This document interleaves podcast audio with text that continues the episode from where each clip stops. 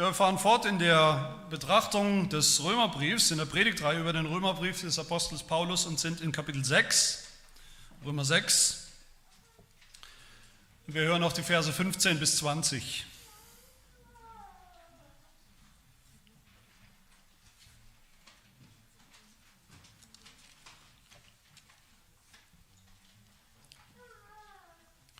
Römer 6 ab Vers 15.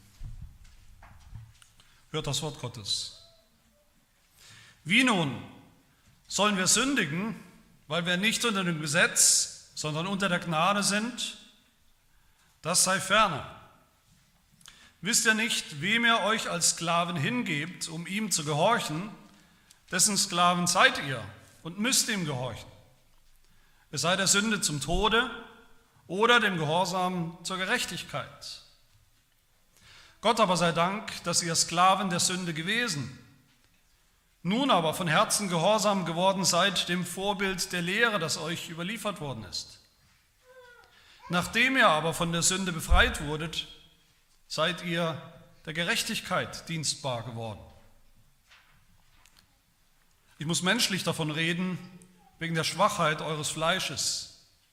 Denn so wie ihr einst eure Glieder in den Dienst der Unreinheit und der Gesetzlosigkeit gestellt habt, zur Gesetzlosigkeit, so stellt jetzt eure Glieder in den Dienst der Gerechtigkeit, zur Heiligung. Denn als ihr Sklaven der Sünde wart, da wart ihr frei gegenüber der Gerechtigkeit.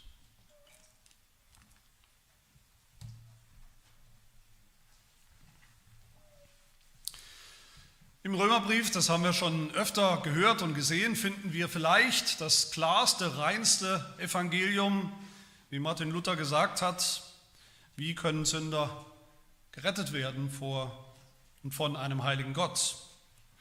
Das haben wir gehört, einfach indem sie glauben, nur indem sie glauben, indem sie glauben an Jesus Christus. Das ist das Evangelium. Aber das Evangelium und natürlich auch nicht der Römerbrief hört hier noch lange nicht auf. Das Evangelium hört nicht auf damit, dass wir vielleicht gerade mal so mit Hängen und Würgen eine Eintrittskarte in den Himmel ergattert haben und gerade mal so dem Teufel und der Hölle von der Schippe gesprungen sind. Natürlich ist das wichtig, natürlich ist das real, natürlich ist das zentral. Aber so sehr Gott daran interessiert ist, uns vor der Hölle zu retten und in den Himmel zu bringen, mindestens so sehr ist Gott daran interessiert, wie wir jetzt als Erlöste leben. Wie lange auch immer wir als Erlöste leben, ob wir mit 10 gläubig geworden sind oder mit 20, ob wir noch 10, 20, 30 oder 50 Jahre zu leben haben, wie auch immer, wir haben ein Leben zu leben. Wir sind noch nicht direkt im Himmel. Gott ist nicht nur interessiert daran, wie viele Menschen denken, wie wir, wo wir und wie wir die Ewigkeit verbringen, er ist mindestens so sehr daran interessiert, wie wir die Gegenwart, unser Leben heute, im Hier und Jetzt verbringen. Der christliche Glaube ist nicht nur eine Hoffnung auf eine plötzliche Veränderung ganz am Ende, wenn wir in die Herrlichkeit, in den Himmel eingehen, dann wird alles anders, dann wird alles neu.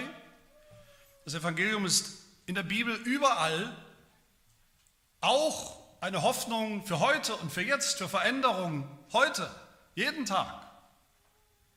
Das meinen wir mit Heiligung. Und die große Ausgangsfrage für heute ist auch wieder dieser Vers 15, den wir schon mal gehört haben. Wie nun, wenn das das Evangelium ist, das Paulus uns schon gesagt hat, das wir gerade noch mal gehört haben, wenn wir so gerettet werden und nur so gerettet werden können, sollen wir dann, können wir dann weiter sündigen? Weil wir ja nicht mehr unter dem Gesetz sind, sondern jetzt ganz unter Gnade sind. Warum sollen wir nicht mehr sündigen? Weil wir nicht mehr sollen? Man könnte das meinen, viele Menschen denken dass auch, dass das sozusagen die biblische Lehre, das biblische Verständnis von Heiligung ist. Einfach aufhören. Hört auf damit. Wie bei kleinen Kindern vielleicht, als unsere Kinder klein waren, ist ja jetzt keiner davon mehr klein. Da habe ich auch zu ihnen gesagt, nicht in die Steckdose fassen, nicht auf, den, auf die Herdplatte fassen oder was auch immer. Und ich wollte einfach, dass sie das lassen. Aufhören. Ohne lange Begründung, ohne lange Erklärung, auch ohne Belohnung. Es ist einfach, es ist so. Irgendwann kommt dann natürlich die Frage von den Kindern, wenn sie ein bisschen größer sind, warum eigentlich nicht? Und zuerst, wenn die Kinder noch klein sind, sagen wir als Eltern auch einfach, weil ich es sage, weil ich es gesagt habe. Und das könnte Gott natürlich auch tun.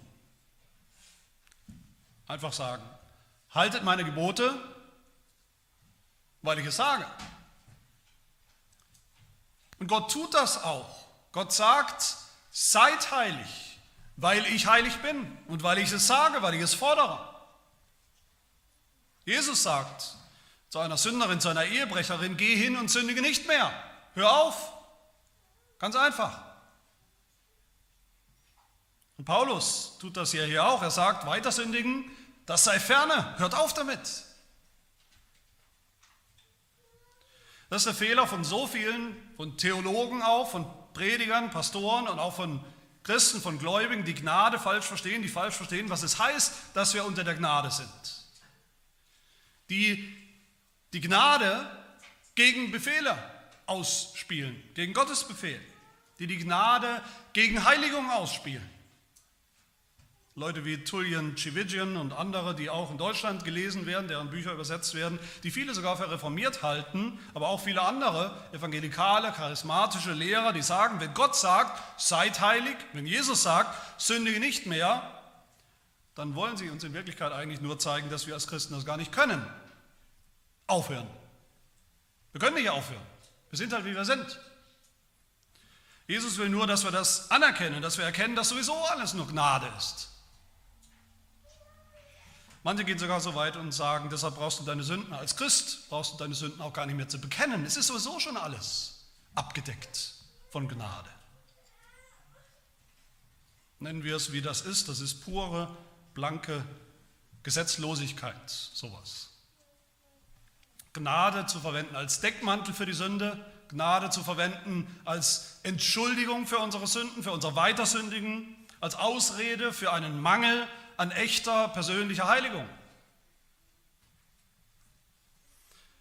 Natürlich meint Gott, natürlich meint Jesus genau das, was er sagt. Sündigt nicht mehr. Seid heilig. Hört auf damit. Aber das ist lange nicht alles. Gott tut noch viel, viel mehr. Er spricht uns an, nicht als kleine Kinder. Er spricht uns an als mehr oder weniger Erwachsene. Auch hier, er gibt uns Gründe, warum wir aufhören sollen zu sündigen, auch wenn er das nicht müsste. Gott weiß, wie schwer das ist, die Heiligung.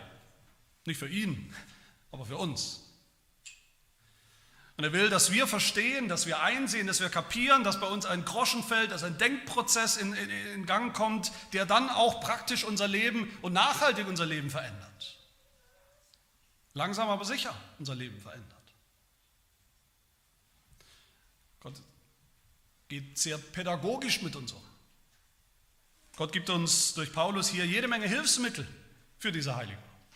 Er gibt uns Gründe, Motivationen, Erinnerungen, Argumente, er, er, warnt uns, er ermutigt uns, er lockt uns, er zieht uns, er hält uns Belohnungen vor, er will unser Herz erreichen und den Verstand erreichen, er ringt mit uns regelrecht, damit wir Heiligung nicht nur verstehen im Kopf, sondern auch darin leben. Und Paulus tut das auch. Und Paulus kennt uns anscheinend. Hat man den Eindruck hier, wenn man ihn liest. Er kennt uns, weil er sich selbst sehr gut kannte. Er weiß, wie wir sind, er weiß, was für seltsame Ideen uns kommen, was für seltsame Konsequenzen oder Schlussfolgerungen wir manchmal ziehen aus diesem Evangelium. Er weiß, wie schwach wir sind, wie schwer von Begriff wir sind. Das, sagt er ja in Vers 19, ich muss menschlich mit euch reden wegen der Schwachheit eures Fleisches, weil ihr noch schwach seid.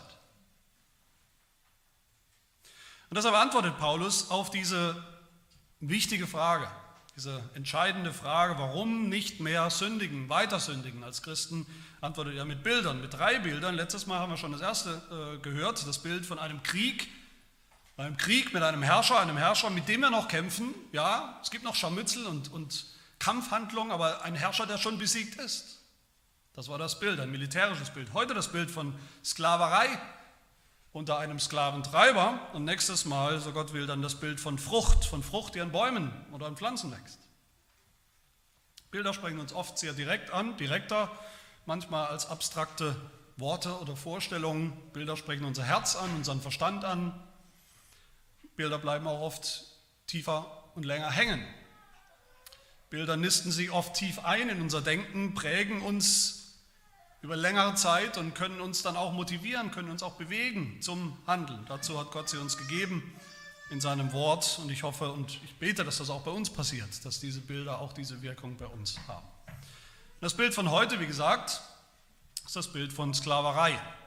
Neunmal, wenn man noch ein paar Verse weiterschaut, bis Vers 23, finden wir neunmal Vokabeln oder das Vokabular von Sklaverei.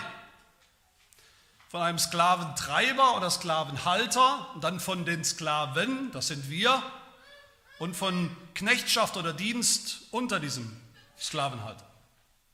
Und ich muss leider sagen, ich tue das nicht so gern, aber ich muss es ab und zu sagen, unsere deutschen Bibelübersetzungen, die beschönigen hier an dieser Stelle leider fast alle sehr stark. Die beschönigen. Die reden immer wieder von dienen hier. Dienen ist das Vokabular, was wir hier hören. Das klingt auch nicht so krass in unseren Ohren. Dienen klingt irgendwie, ja, was ist dienen? Das ist irgendwie was, was wir freiwillig tun, das ist irgendwie harmlos, das ist nicht so schlimm. Aber Paulus spricht hier in diesem Bild wirklich krass. Und so müssen wir das auch übersetzen. Eigentlich müssten wir übersetzen, Vers 18. Nachdem ihr aber von der Sünde befreit wurde, seid ihr Sklaven geworden. Herzlichen Glückwunsch. Sklaven der Gerechtigkeit. Vers 19, so wie ihr eure Glieder in die Sklaverei unter die Unreinheit gestellt habt, so stellt jetzt eure Glieder in die Sklaverei der Gerechtigkeit zur Heiligung. Und dann Vers 22, jetzt aber da ihr von der Sünde frei und Sklaven Gottes geworden seid. Und Vers 23 dann, der Lohn der Sünde, der Sklavenlohn der Sünde ist hier gemeint, das, was ein Sklave bekommt, ist der Tod. Das ist das Bild. Echte Sklaverei, harte Sklaverei. Und Paulus erinnert uns zuerst hier an, den, an unseren Zustand als Sünder, wie wir waren, nämlich als wir noch Sklaven der Sünde waren. Das ist mein erster Punkt. Paulus beginnt mit einem ganz allgemeinen Gesetz hier. Nicht mal nur biblischen Gesetz. Beginnt mit einem allgemeinen, universalen Gesetz in Vers 16. Wisst ihr nicht, ihr solltet das wissen, das kennt man, das kennt man, dieses Gesetz. Wisst ihr nicht, wem ihr euch als Sklaven hingebt, um ihm zu gehorchen, dessen Sklaven seid ihr und müsst ihr gehorchen. Das sollten wir wissen, weil es eben eine allgemeine Regel ist, die wir auch aus dem Leben kennen. Wem man sich unterwirft, dessen Macht erkennt man an. Wem man gehorcht, den erkennt man an als Autorität. Wenn man sich verhält wie ein Sklave, immer tut, was der andere will, dann ist man auch ein Sklave. Dann ist das unser Wesen. Und Adam ist, wie so oft, hier das erste und beste Beispiel. Adam hat sich der List, der Schlauheit, der Schlange hingegeben, ausgeliefert, als Sklave, als müsste er ihr gehorchen, schon immer. Und dann musste er es auch. Das war nicht mehr rückgängig zu machen. Seine erste Sünde hat was mit Adam gemacht hat ihn verändert, hat ihn zum Sünder, zum Sklaven der Sünde gemacht. Das war er jetzt. Und seither sind wir alle so, alle Ungläubigen, alle gottlosen Menschen sind so. Paulus sagt in Epheser 2, Vers 3, wir alle führten unser einst unser Leben in den Begierden unseres Fleisches, indem wir den Willen des Fleisches taten, den Willen der Sünde. Was die Sünde wollte, haben wir getan. Sie hat befohlen und wir haben gehorcht. Freiheit, Fehlanzeige. Freier Wille, Fehlanzeige. Und das Wichtige erinnert uns Paulus hier, diese Sicht zu haben, diese realistische Sicht vom Menschen zu haben, wie wir mal waren, der Mensch ohne Gott, ohne Jesus Christus. Wie er ist als Sünder, dass er eben nicht frei ist. Dass, er eben, dass der Mensch eben nicht frei ist zu sündigen oder eben auch mal nicht dass er nicht frei ist und selbstbestimmt ist, einfach mal, wenn er Lust hat, einen Tag oder eine Stunde genauso zu leben, wie das Gott möchte. unter den zwei Möglichkeiten, entweder zu sündigen oder das Richtige, Heilige, Gerechte zu tun, wird der Mensch als Sünder immer das Erste tun, sündigen, weil er ein Sklave der Sünde ist.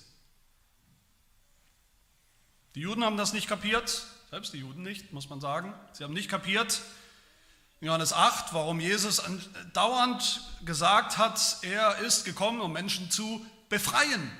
Sie haben das nicht kapiert. Johannes 8, Vers 32, Jesus spricht, ihr werdet die Wahrheit erkennen und die Wahrheit wird euch frei machen. Und die Juden haben gesagt, frei wovon denn? Wir sind doch frei. Wir sind doch Abrahams Same, wir sind niemandes Sklaven jemals gewesen. Wie kannst du da sagen, ihr sollt frei werden?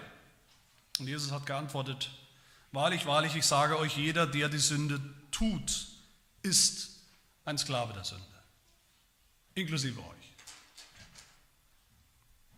Und natürlich kapieren das auch die meisten Menschen heute nicht. Spätestens seit der Aufklärung, seit der Aufklärung, das war ja gerade der Effekt der Aufklärung, seit der Aufklärung denkt praktisch jeder Mensch, dass er frei ist.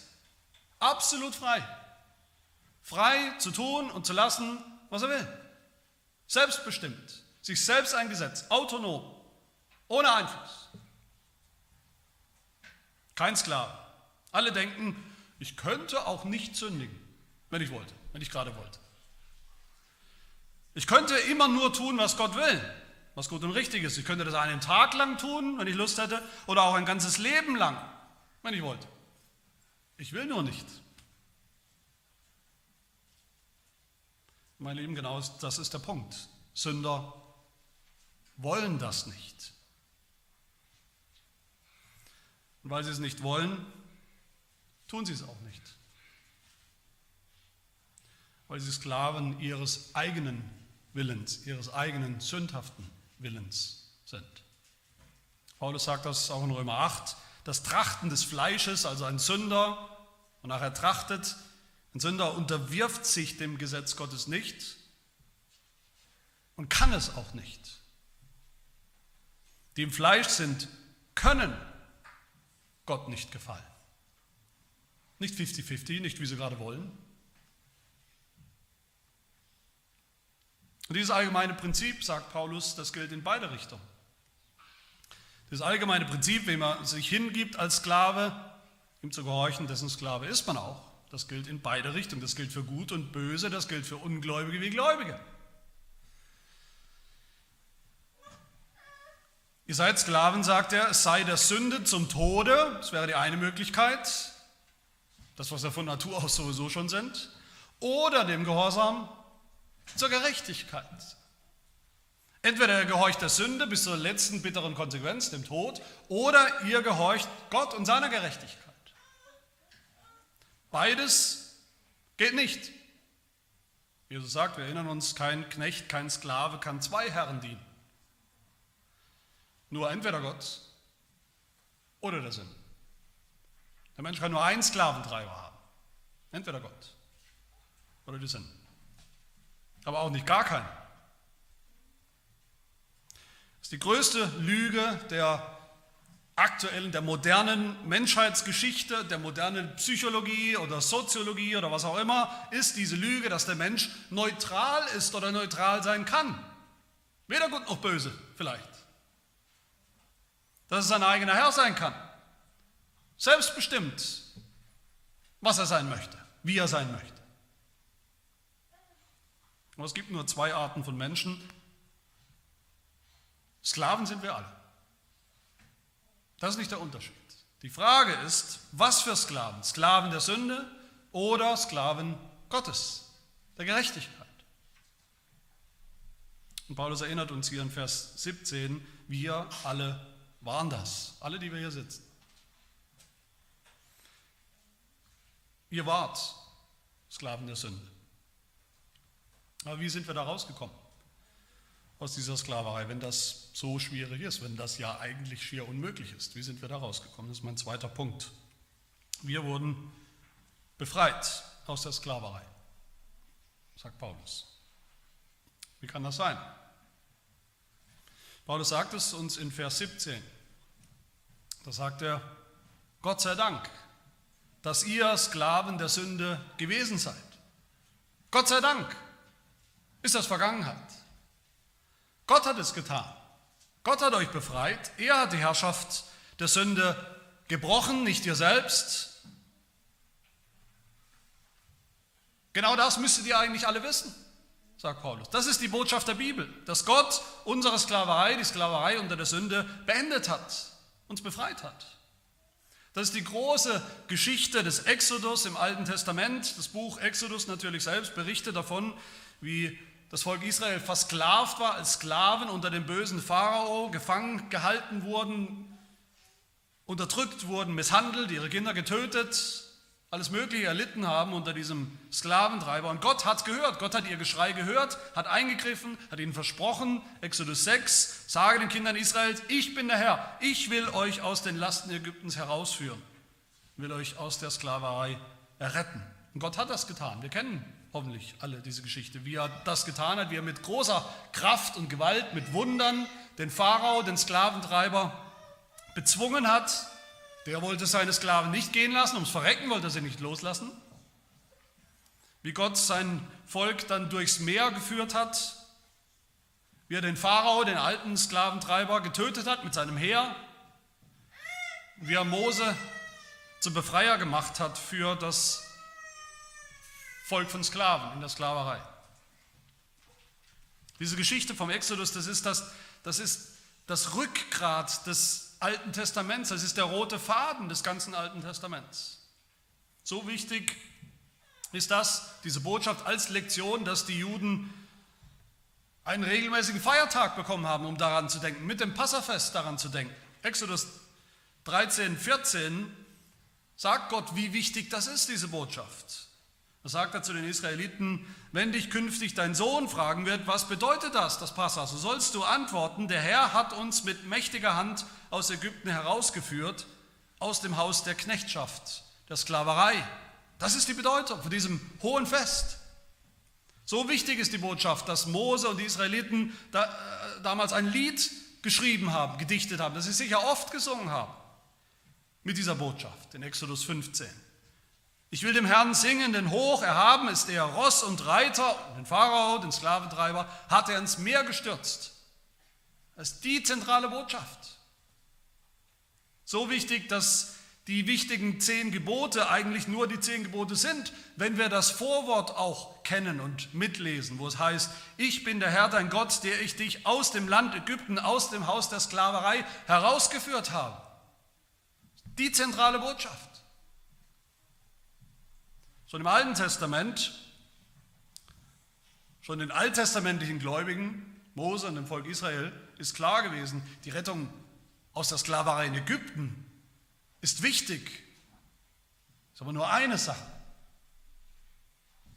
Die Rettung aus der Sklaverei unter der Sünde ist das ungleich größere Wunder. So wichtig ist diese Geschichte dann auch, dass sie auch das Rückgrat des Neuen Testaments ist, auch der rote Faden vom Neuen Testament. Niemand kann verstehen, auch nur im Ansatz verstehen, wer dieser Jesus Christus ist, der uns begegnet im Neuen Testament und was er getan hat. Ohne die Exodus-Geschichte, ohne die Geschichte von der Befreiung des Volkes Gottes aus der Sklaverei. Jesus ist ein Mensch geworden und ist damit sofort automatisch unter den Einflussbereich, den Machtbereich der Sünde gekommen.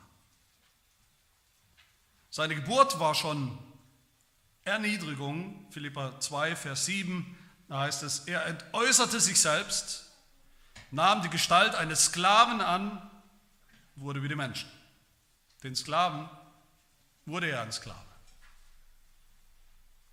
Er war ein Sklave des Gesetzes, heißt es, unter das Gesetz getan, unter den Fluch des Gesetzes getan, unter die Last des Gesetzes als Sklave.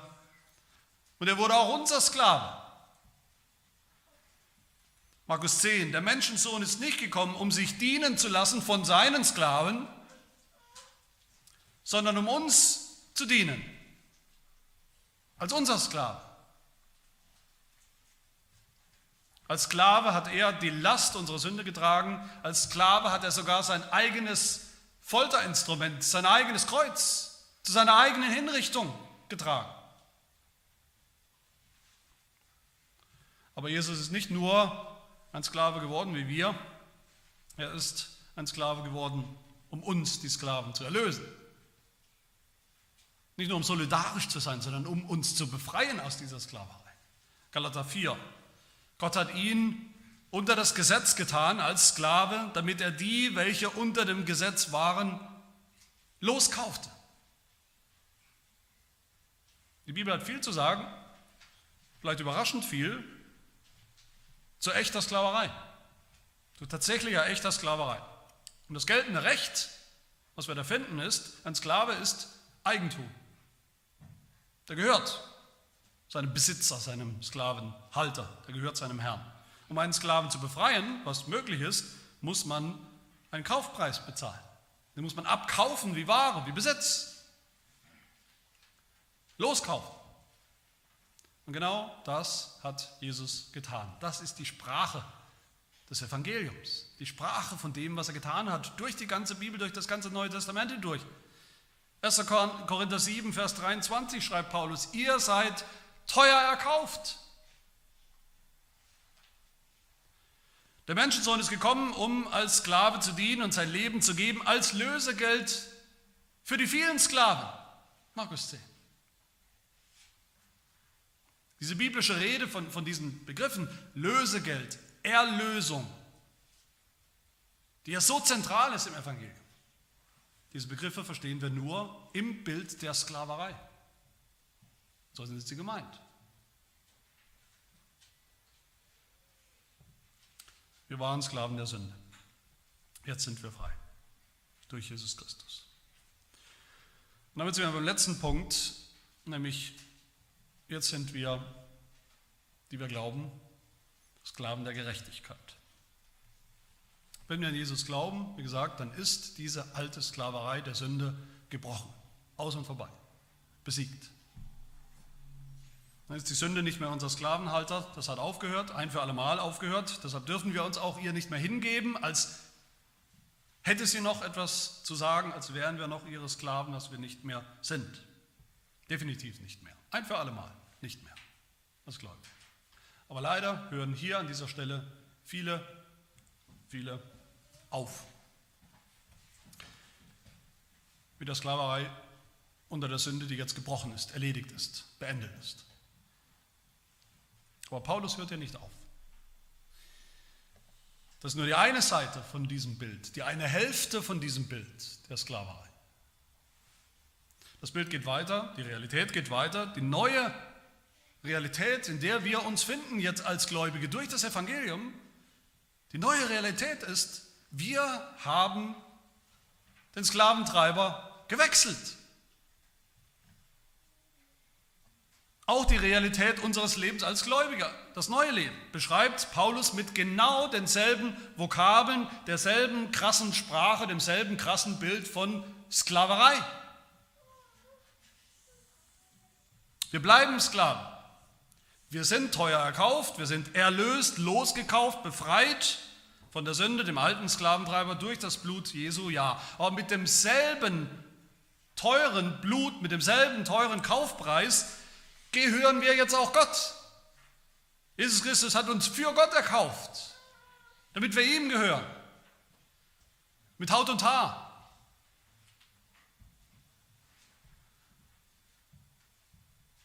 Paulus könnte es nicht deutlicher machen, wir haben nur den Sklaventreiber gewechselt. Vers 17. Ihr seid Sklaven der Sünde gewesen, nun aber seid ihr von Herzen gehorsam geworden, dem Vorbild der Lehre, das euch überliefert worden ist. Auch hier ist leider die Schlachterübersetzung ziemlich daneben, ziemlich katastrophal. Das muss eigentlich heißen, dieser Vers, ihr seid gehorsam geworden, dem Vorbild der Lehre, also des Evangeliums, an die ihr ausgeliefert worden seid. Ausgeliefert. Als klar. Ausgeliefert an das Evangelium. Vers 18 genauso, nachdem ihr von der Sünde befreit wurdet, seid ihr jetzt wörtlich, heißt es hier, unter der Gerechtigkeit versklavt worden. 1. Korinther 7, da spricht Paulus von echten Sklaven, die es damals gab, die es heute zum Teil auch noch gibt. Und da sagt er, es ist eigentlich egal, ob man vorher so ein echter Sklave war oder ob man ein freier Mensch war, völlig egal, woher man kommt und was für einen Status man hatte. Jeder, der glaubt, jeder, den Jesus Christus erlöst und erkauft hat, der ist jetzt ein Sklave des Christus, sagt er. Und Römer 14, Vers 7 schreibt Paulus, keiner von uns lebt sich selbst, keiner stirbt sich selbst, ob wir leben oder sterben, wir gehören unserem Herrn. Dazu ist Christus gestorben und auferstanden und wieder lebendig geworden, dass er euer Herr sei und ihr seine Sklave. Das Evangelium ist gerade nicht, dass wir Sklaven der Sünde gewesen sind, aber jetzt freie sind. Vogelfrei. Absolut frei. Unsere eigenen Herren. Autonom. Ohne Herr. Im Gegenteil. Der, der uns befreit hat aus der Sklaverei der Sünde, der ist jetzt unser neuer Eigentümer, unser neuer Sklavenhalter. Psalm 116, Vers 16. Ach Herr, ich bin ja dein Sklave, ich bin dein Sklave, der Sohn deiner Magd, du hast meine Fesseln gelöst. Mit anderen Worten, du hast mich frei gemacht, jetzt bin ich dein Sklave. Oder Exodus 7, was lässt Gott im, Exodus, in dieser spannenden Exodus-Geschichte, was lässt Gott dem Pharao sagen und mitteilen? Lass mein Volk ziehen aus der Sklaverei. Und wozu? Damit es mir dient, als mein Sklave. Nicht damit es tut, was es will. Wir sind nicht mehr unter dem Gesetz, Sklaven des Gesetzes. Aber wir sind deshalb nicht unsere eigenen Herren. Wir sind jetzt unter der Gnade, Sklaven der Gnade.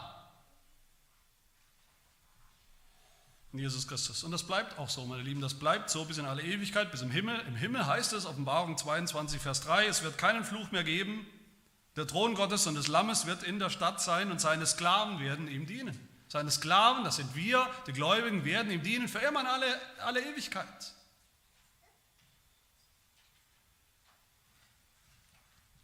Und nicht nur das, wir bleiben auch Sklaven der Menschen. Sklaven unseres Nächsten, auch das gehört zur Heiligung. Einerseits sagt die Bibel, 1. Korinther 7, 23, haben wir schon gehört, ihr seid teuer erkauft und Paulus sagt weiter, werdet nicht Sklaven der Menschen, das heißt, gehorcht nicht den Menschen, gehorcht nicht der Welt, richtig, gehorcht Gott allein. Andererseits sagt derselbe Paulus in 1. Korinther 9, obwohl ich frei bin, habe ich mich doch allen zum Sklaven gemacht, um desto mehr Menschen zu gewinnen. Das heißt, als Christen dienen wir auch unserem Nächsten als Sklaven, um sie zu gewinnen für Christus, für Gott, als seine Sklaven. Beide stimmen. Diese beiden Dinge stimmen. Das ist die, die doppelte biblische Wahrheit, die doppelte biblische Wahrheit, die auch Martin Luther so deutlich ausgedrückt hat in seiner Schrift mit dem Titel von der Freiheit eines Christenmenschen, zitiere da nur zwei Sätze, da heißt es, erstens, ein Christenmensch ist ein freier Herr aller Dinge und niemandem untertan. Zweitens, ein Christenmensch ist ein dienstbarer Knecht aller Dinge und jedermann untertan. Frei, befreit von Sklaverei, von der Sklaverei der Sünde, damit wir jetzt als freie Sklaven Gottes werden können. Das gilt für einen Pastor, einen Diener oder man könnte auch mal sagen einen Sklaven des Wortes Gottes. Nicht mehr oder auch nicht weniger als für uns alle, für jeden Christen. Ihr seid zur Freiheit berufen, Brüder, schreibt Paulus Galater 5, nur macht die Freiheit nicht zu einem Vorwand für das Fleisch, für die Sünde, sondern dient einander, sklavt füreinander durch Liebe. Und wie sieht das aus? Wie dürfen wir, wie sollen wir leben als Sklaven Gottes, als Sklaven Jesu? Das erste ist hoffentlich jetzt klar. Es fängt alles damit an, dass wir begreifen, im Glauben begreifen, dass die Sünde für uns tot ist, abgeschlossen ist, nicht mehr unser Sklaventreiber ist auch nicht mehr werden kann. Der Kaufpreis ist bezahlt, Wir sind losgekauft. Der Exodus, unser Exodus ist passiert. Wir sind ausgezogen. Der Pharao ist schon ersäuft. Ja, klar, noch gibt es anscheinend sowas wie ein paar ägyptische Soldaten, die uns noch nachstellen, die anscheinend irgendwie schwimmen können, noch, die uns das Leben schwer machen. Aber das darf uns nicht darüber hinwegtäuschen, dass wir schon frei sind von der Sklaverei der Sünde. Wir müssen gar nichts mehr. Wir müssen gar nichts mehr, was sie uns befiehlt. Viele Christen haben eine Art Stockholm-Syndrom, wenn es um die Sünde geht. Stockholm-Syndrom, das ist dass Menschen, die mal gefangen gehalten wurden, gekidnappt wurden für eine bestimmte Zeit, dass die in der Gefangenschaft, das ist das, was man kaum erklären kann, dass die in dieser Gefangenschaft manchmal eine krankhafte Zuneigung, eine, eine auch manchmal romantische Beziehung zu ihrem Entführer, zu ihrem Kidnapper, zu ihrem Halter entwickeln. Eine, eine Bindung, die sie noch lange beschäftigen und prägt, sogar nachdem sie freigelassen wurden. Genauso ist es manchmal bei Christen mit der Sünde. Wir waren ihre Sklaven. Lang hat sie uns gefangen gehalten. Jetzt sind wir frei, befreit von ihr, definitiv. Aber wir können irgendwie nicht richtig loslassen. Wir haben uns in der Gefangenschaft irgendwie in die Sünde verliebt, in manche Sünden. So schlecht wir wissen, dass sie ist. Wir hängen ihr nach, irgendwie fast romantisch hängen wir ihr nach, können oder wollen uns nicht so richtig trennen. Wie die Israeliten krankhaft oder perfiderweise zurück wollten nach Ägypten. An bestimmten Punkten. Zurück wollten zu den Fleisch, zu dem Fleischangebot, den Fleischtöpfen Ägyptens. Zurück wollten zu dem Pharao unter die Gefangenschaft. Wie sie eine fast romantische Sicht hatten von ihrer Zeit als Sklaven in Ägypten. So schlimm war es auch wieder nicht als Sklaven. Das hatte auch seine Vorteile. So sind wir, wenn wir so tun, als wäre die Sünde noch unser Sklavenhalter, unser Herr. Wenn wir einen Lebensstil haben, wo wir Sünde akzeptieren, die gelegentliche Sünde, die regelmäßige Sünde, als unvermeidbar, als normal. Das Zweite ist, dass wir begreifen, Heiligung ist Sklaverei. Heiligung ist Sklaverei. Das macht Paulus in diesem Bild so deutlich und klar. Wir bleiben Sklaven. Als Christen sind wir Sklaven, Sklaven Gottes, Jesus Christus. Diese, diese Radikalität von diesem Bild bleibt bestehen. Paulus lässt nicht die Luft raus. Paulus selber hat nie aufgehört damit, sich selbst als ein Knecht, ein Sklave Jesu Christi zu bezeichnen. Immer und immer wieder. Und das ist ein wichtiges und hilfreiches Bild für uns, für unser Verständnis von Heiligung. Das bedeutet für uns, Gott ist der Herr, Gott befiehlt, wir gehören ihm, wir gehören nicht uns selbst. Deshalb sollen wir tun, was er sagt, deshalb sollen wir tun, was er will. Wir schulden Gott Gehorsam, im Gegensatz zu der Sünde, der wir gar nichts mehr schulden. Wir haben sogar kein Recht mehr zu sündigen. Wir gehören nicht uns selbst. Wie oft spricht die Bibel von Gott oder Jesus als dem Herrn? Hunderte, tausende Male der Herr. Und das meint genau das. Der Herr, der Herrscher, der Eigentümer, der Sklaventreiber, unser Besitzer. Wie oft sagt die Bibel, dient dem Herrn. Dient ihm als Sklaven, ist dasselbe Wort. Und was machen wir daraus? Ja, Jesus dienen, Gott dienen, das kennen wir, so reden wir auch, weil wir, wir beschönigen auch das, wir relativieren auch das, wir fühlen uns wie eine Bedienung. Das ist das, wie wir ihm dienen, wie eine Bedienung. Wie eine Bedienung vielleicht im schlimmsten Fall in einem deutschen Restaurant. Da gibt es viele Bedienungen, will niemandem Unrecht tun, aber immer wieder erlebt man das, dass der Kunde da längst nicht mehr König ist, sondern die Bedienung ist die Königin. Sie ist der Herr. Sie kommt, wann sie will. Sie bedient uns oder auch nicht. So benehmen wir uns manchmal. Wie leichtfertig gehen wir damit um, dass Gott unser Herr ist und wir seine Sklaven. Vielleicht setzen wir uns einfach darüber hinweg, über seinen Willen und sein Wort, als wäre er nicht der Herr. Und das Dritte, nachdem wir das gesehen haben, dass die Sklaverei bleibt, dass wir Sklaven bleiben, dass, Heiligung Sklaverei ist, will ich natürlich sofort dazu sagen, die beiden Sklavenhalter, um die es hier geht, die sind natürlich überhaupt nicht miteinander zu vergleichen. Die Sünde vorher und Gott in Jesus Christus jetzt. Das sind völlig gegensätzlich in ihrer Art und in ihren, ihren Zielen. Die Sünde war unser böser, zerstörerischer, hasserfüllter Sklavenhalter. Die wollte nichts anderes am Ende als, als unseren Tod. Aber Gott ist natürlich kein Pharao 2.0. Jesus Christus ist ein Sklavenhalter voller Liebe, was wir vor allem ja darin sehen, dass er sich selbst zuallererst zu unserem Sklaven gemacht hat, bevor wir seine Sklaven geworden sind. Sklaverei unter Jesus Christus ist keine Unterdrückung, ist kein Zwang, ist keine Unfreiheit, sondern ganz im Gegenteil, das ist wahre Freiheit. Wen der Sohn frei macht, der ist wirklich frei. Auch als Sklave. Jesus ist der einzige Sklavenhalter und Herr, bei dem Sklaverei in Wirklichkeit völlige Freiheit ist. Höchste Freiheit. Je mehr wir ihm dienen, je mehr wir uns Jesus Christus unterwerfen, ihm gehorchen, seinem Willen, seinem Wort, desto freier und erfüllter werden wir. Seine Sklaverei ist wahre Freiheit. Sein Joch ist leicht, seine Gebote sind leicht und gut.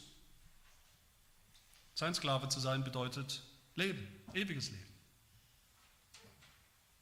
Seine Liebe zu uns, Jesu Liebe zu uns als Sklaven, bestimmt dieses Verhältnis so sehr, diesen Dienst, den wir tun unter ihm, so sehr, dass Jesus sagt in Johannes 15, ich nenne euch nicht mehr Sklaven, sondern Freunde, obwohl er der Herr bleibt und wir die Sklaven.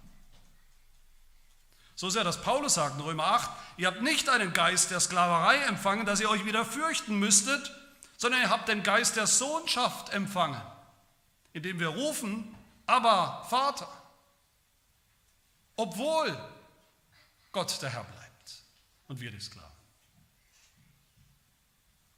Das vierte, lass uns begreifen, wie gut das ist, wie durch und durch gut das ist, Sklaven Gottes zu sein.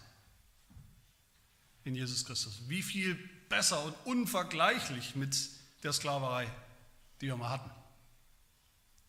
Jesus ist einer, dem wir gern gehorchen, der beste Eigentümer, der beste Sklavenhalter, den man sich vorstellen kann. Ein Sklavenhalter, ein Herr, der sich sorgt um die Seinen, der für unsere Bedürfnisse sorgt, große und kleine Bedürfnisse, der uns beschützt und bewahrt, der seine Sklaven reich belohnt, nicht ausbeutet, sondern reich belohnt in ihrem Dienst, der uns nicht nur einmal gerettet hat aus der Sklaverei der Sünde, sondern auch heute in unserem Leben als Christen dafür sorgt, dass wir bei ihm bleiben.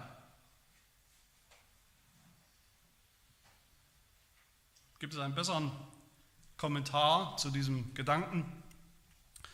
Wie gut ist es, ein Sklave zu sein, als die Frage 1 in unserem Heidelberger Katechismus?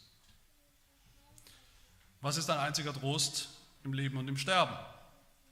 Dass ich mit Leib und Seele im Leben und im Sterben nicht mehr mir, sondern meinem treuen Heiland Jesus Christus gehöre, als sein Eigentum.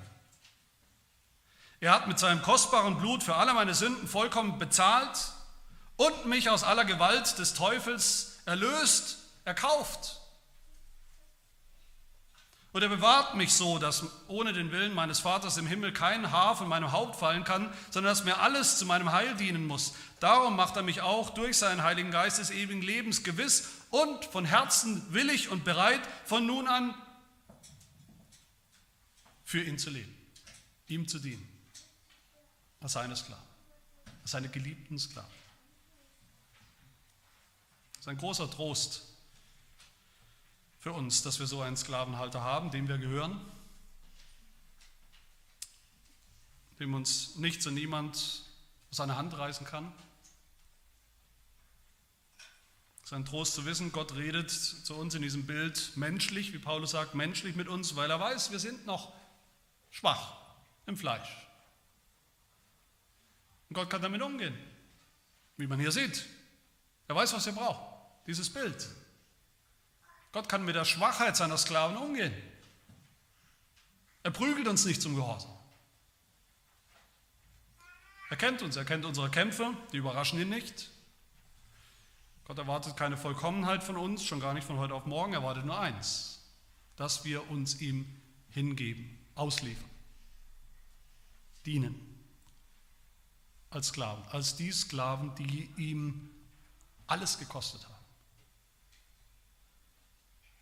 die er schon erlöst hat, erkauft hat. Und wenn wir das tun, dann passiert auch Heiligung, Veränderung. Herzen, die gehorsam geworden sind und es werden, je länger, je mehr. Und dann das Letzte, das sollen wir auch tun, Vers 19.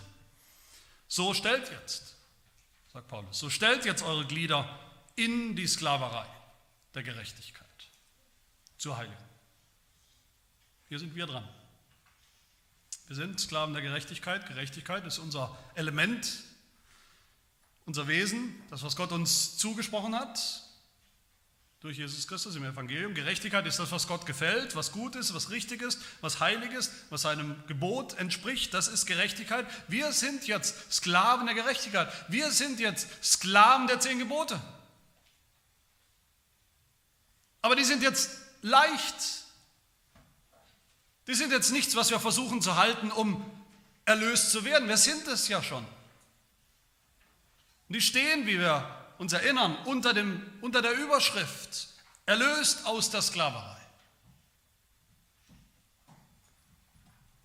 Jedes einzelne Gebot, das wir halten, jedes einzelne Gebot, das wir uns neu anschauen und darüber nachdenken, wie können wir danach leben, wie können wir das halten. Jedes einzelne Gebot, das wir anfangen zu halten als Christen ist eine Kampfansage an die Sünde. Ist eine Form, wie wir als Sklaven der Gerechtigkeit leben. Nur ein Beispiel zum Schluss. Könnt ihr durch alle Gebote gehen, aber nur ein Beispiel. Das siebte Gebot geht uns alle an. Ehebruch. Das siebte Gebot. Was sagt Paulus dazu? 1. Korinther 6. Was ist der Befehl? Er sagt, flieht die Unzucht. Flieht das. Den Ehebruch, die, die Unzucht. Und was ist die Kraft, die Motivation dazu, sagt Paulus direkt danach, die nächsten beiden Verse. Wisst ihr nicht, dass euer Tempel ein Leib des in euch wohnenden Heiligen Geistes ist, dass ihr nicht euch selbst gehört? Denn ihr seid teuer erkauft als Sklaven. Darum verherrlicht Gott in eurem Leib und in eurem Geist, die Gott gehören. Heiligung ist Sklaverei. Aber eine Sklaverei die wunderbar ist, die in Wirklichkeit Freiheit ist, die beste Freiheit und immer, immer mehr Freiheit von der Sünde. Meine Lieben, lasst uns das tun, lasst uns Gott, uns Gott so hingeben, bereitwillig als seine Sklaven, im Glauben und im Leben. Es ist so gut, ihm zu gehören, so sicher. Lasst uns uns rühmen, dass wir seine Sklaven sind und sein dürfen in Jesus Christus. Dann würden wir erleben, dass wir wirklich frei sind, frei von der sklavischen Macht der Sünde schon jetzt, dass wir immer freier werden, auch über die Zeit, von der Gegenwart der Sünde in unserem Leben, bis wir eines Tages ganz frei sein werden. Im Himmel. Das ist unsere Sehnsucht, das ist unser, unsere Hoffnung, unser Trost und es ist Gottes Versprechen. Amen. Wir beten. Wir danken dir, unser Herr und Gott, dass du nicht nur die Sklaverei, unsere selbstverschuldete Sklaverei unter der Sünde beendet hast durch deinen Sohn, sondern dass du uns auch sofort und gleich zu deinen Sklaven gemacht hast. In Jesus Christus, zu seinen Freunden, zu seinen Brüdern, zu Söhnen und Erben und doch zu deinen Sklaven. Dass du uns auch für äh, Tag für Tag hilfst, durch deinen Geist die Sünde zu lassen, zu töten und als Sklaven der Gerechtigkeit zu leben. Je länger, je mehr. Wir, wir danken dir für deine große Geduld mit uns. Diesem lebenslangen Prozess der Heiligung und dafür, dass wir wissen, dieser Prozess, das Werk, das du angefangen hast in uns, das wirst du auch ganz gewiss und sicher vollenden. Bis zu dem Tag Jesu Christi, bis zu dem Ziel der Vollendung der Herrlichkeit. Dafür danken wir dir in Jesu Namen. Amen.